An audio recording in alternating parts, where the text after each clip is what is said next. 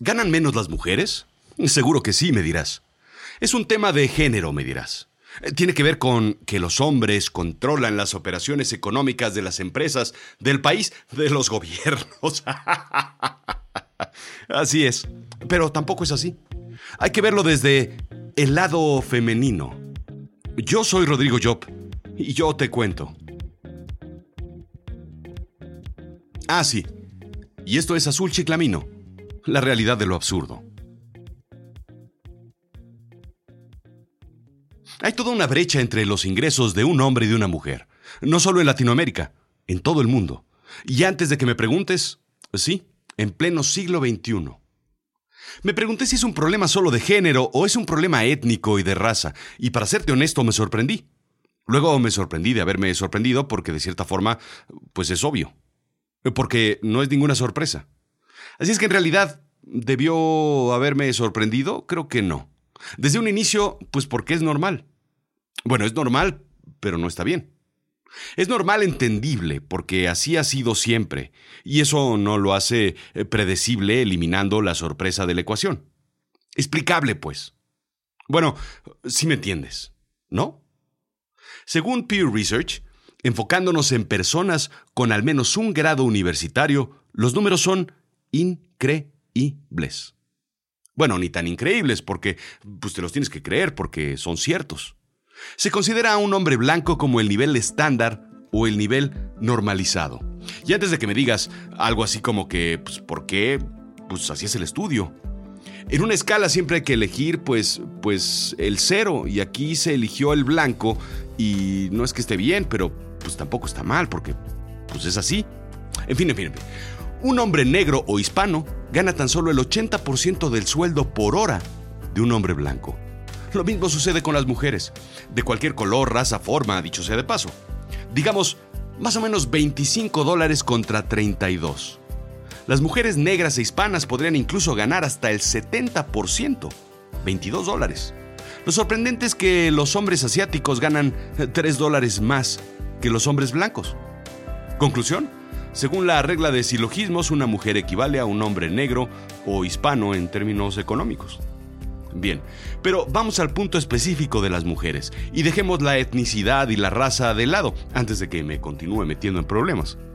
Según The Economist, la diferencia del salario de un hombre con respecto al de una mujer en un mismo puesto es mínima. Lo que hace la diferencia es la concentración de los puestos que desempeñan las mujeres. Según un estudio realizado por Corn Ferry, empresa de consultoría de recursos humanos, las mujeres superan numéricamente a los hombres en los puestos de menor nivel, como lo podrían ser secretarias o puestos administrativos. Mientras que los hombres predominan en posiciones ejecutivas. La diferencia de los promedios de los sueldos que reciben los hombres contra los promedios que reciben las mujeres hace la gran diferencia por el nivel de sueldo y el nivel de puesto que desempeñan. Lo mismo sucede con las industrias. Las mujeres se concentran en trabajos de industrias que pagan menos que las industrias en las que trabajan los hombres. Los maestros de primaria en la OCDE, por ejemplo, ganan casi 20% menos que el promedio de los graduados universitarios. En la Unión Europea, casi el 70% de las mujeres que trabajan tienen ocupaciones en las que al menos el 60% de los empleados son mujeres. En Estados Unidos, los cuatro trabajos realizados por el mayor número de mujeres, profesor, enfermera, secretaria y asistente de salud, son al menos el 80% mujeres.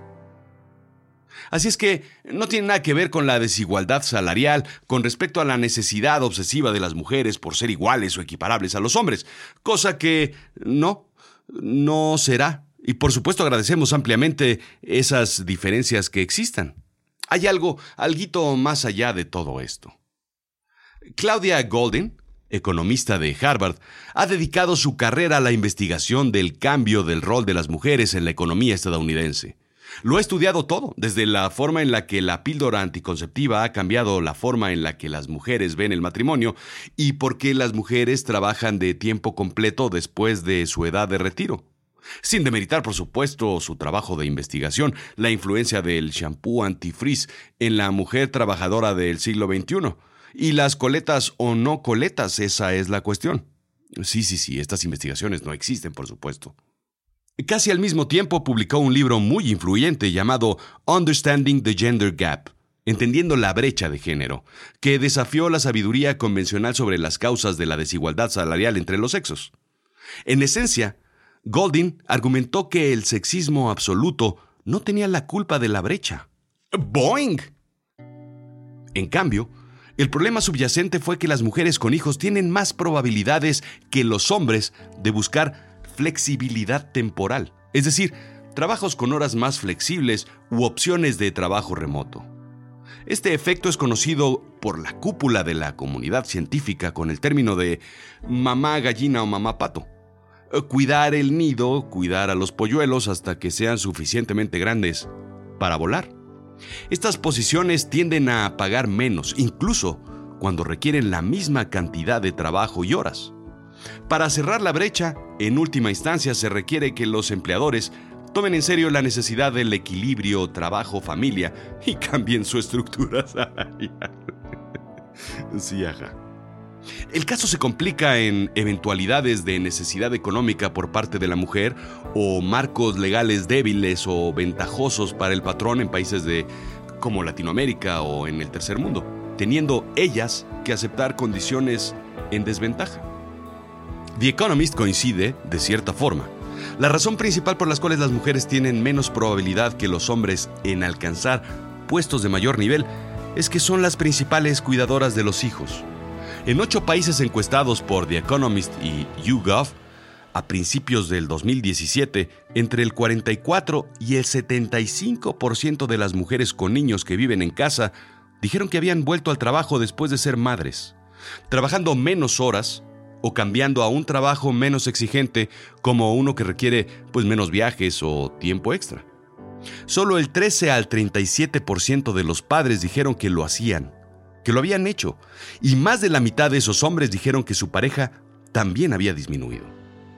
Este patrón significa que los hombres tienen una mejor oportunidad de obtener un aumento de sueldo o un ascenso que sus colegas femeninos, y es menos probable que estén en trabajos para los que están sobrecalificados. Un estudio reciente estimó que en Estados Unidos los salarios futuros de las mujeres caen, en promedio, en un 4% por niño y en un 10% por niño en caso de mujeres blancas, más calificadas y con mayores ingresos. En Gran Bretaña los salarios de una madre caen el 2% cada año que esté fuera de la fuerza laboral y el doble si tienen buenas calificaciones para dejar la escuela.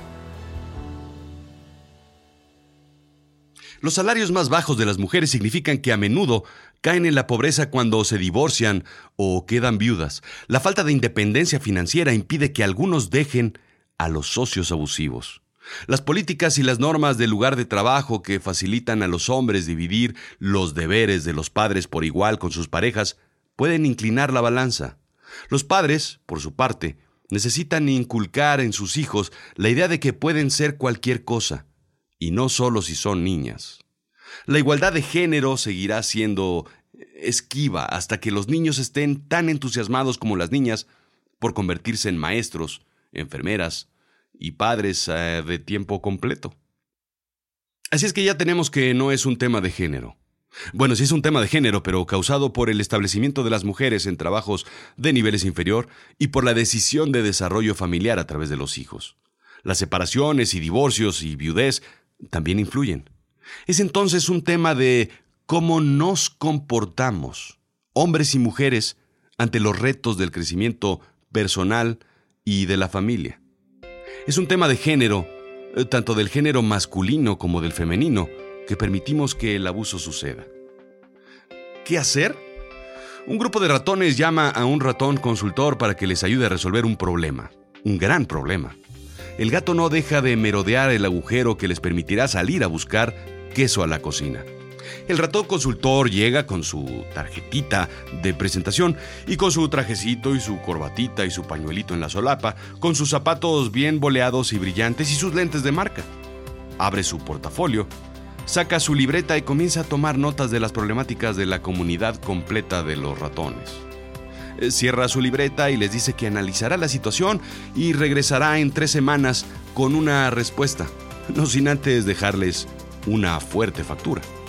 El resultado es entregado en una carpeta cuyo interior explica en una sola página la solución. Conviértanse en perro. Claro, es muy sencillo. Convertirse en hombre. Esa es la solución para las mujeres. Bueno, en hombre blanco, soltero y sin hijos, pues ya de paso, ¿no? Porque el hombre negro y el hispano pues tampoco resuelven mucho. La clave, como me decían mis padres, es estudiar, claro, y aún así, estudiar carreras que tengan una media de ingreso superior para posicionarse en los sitios de ingreso más alto. Y no es ya ninguna sorpresa que los puestos mejor pagados son los denominados SIMT, ciencias, ingeniería, matemáticas y tecnología. Nicho casi dominado por completo, sí, por los hombres según el London School of Economics and Political Science. Las mujeres, continúa el estudio, tienen menos probabilidad de estudiar este tipo de asignaturas en todo el mundo. La cosa es que los jóvenes se sienten atraídos a estas áreas de conocimiento sin importar la posición social de los padres, pero las mujeres jóvenes de entornos sociales menos favorecidos son particularmente las menos propensas a involucrarse en ciencias.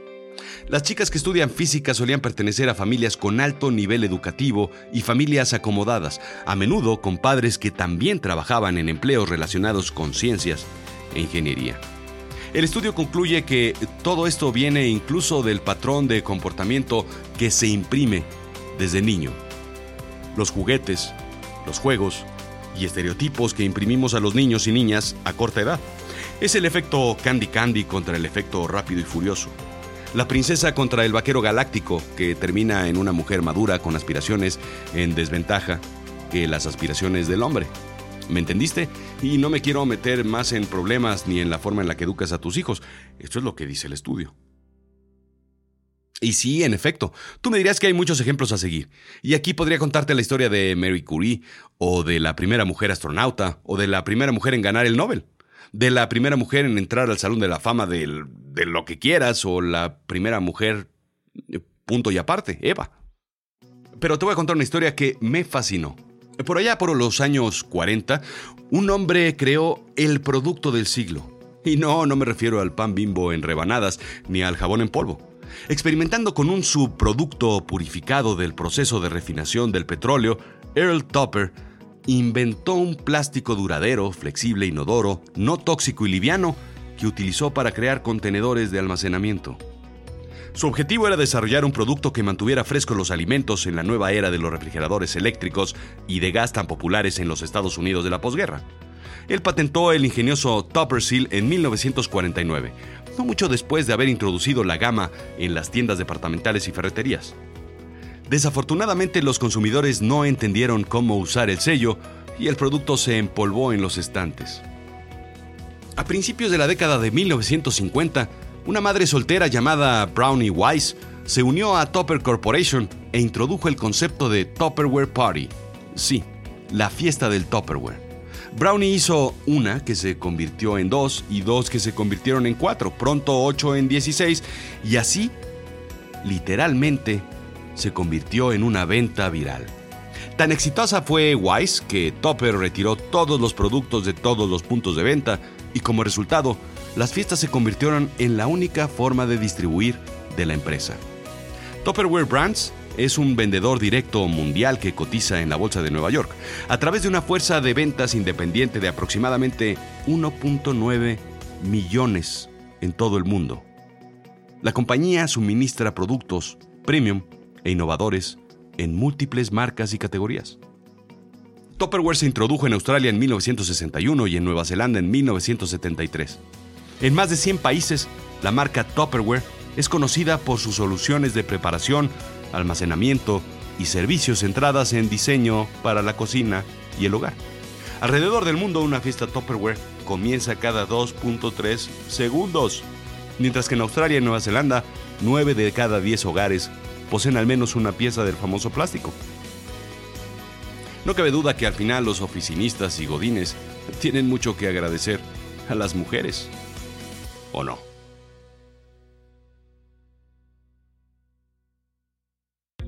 Esto fue Azul Chiclamino, la realidad de lo absurdo. Yo soy Rodrigo Job. Sígueme en Twitter, arroba Rodrigo-Job, en Instagram, Rodrigo-Job y ahora en YouTube. Ayúdame calificando con 5 estrellas, regálame corazoncitos o pulgares o, o como sea que se califica en el sitio donde me escuchas.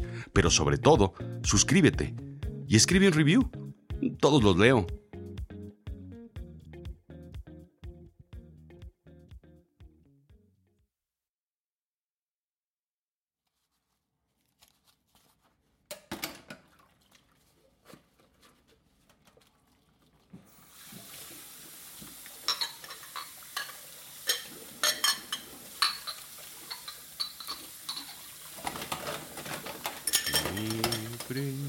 Princesa ni esclava, simplemente mujer.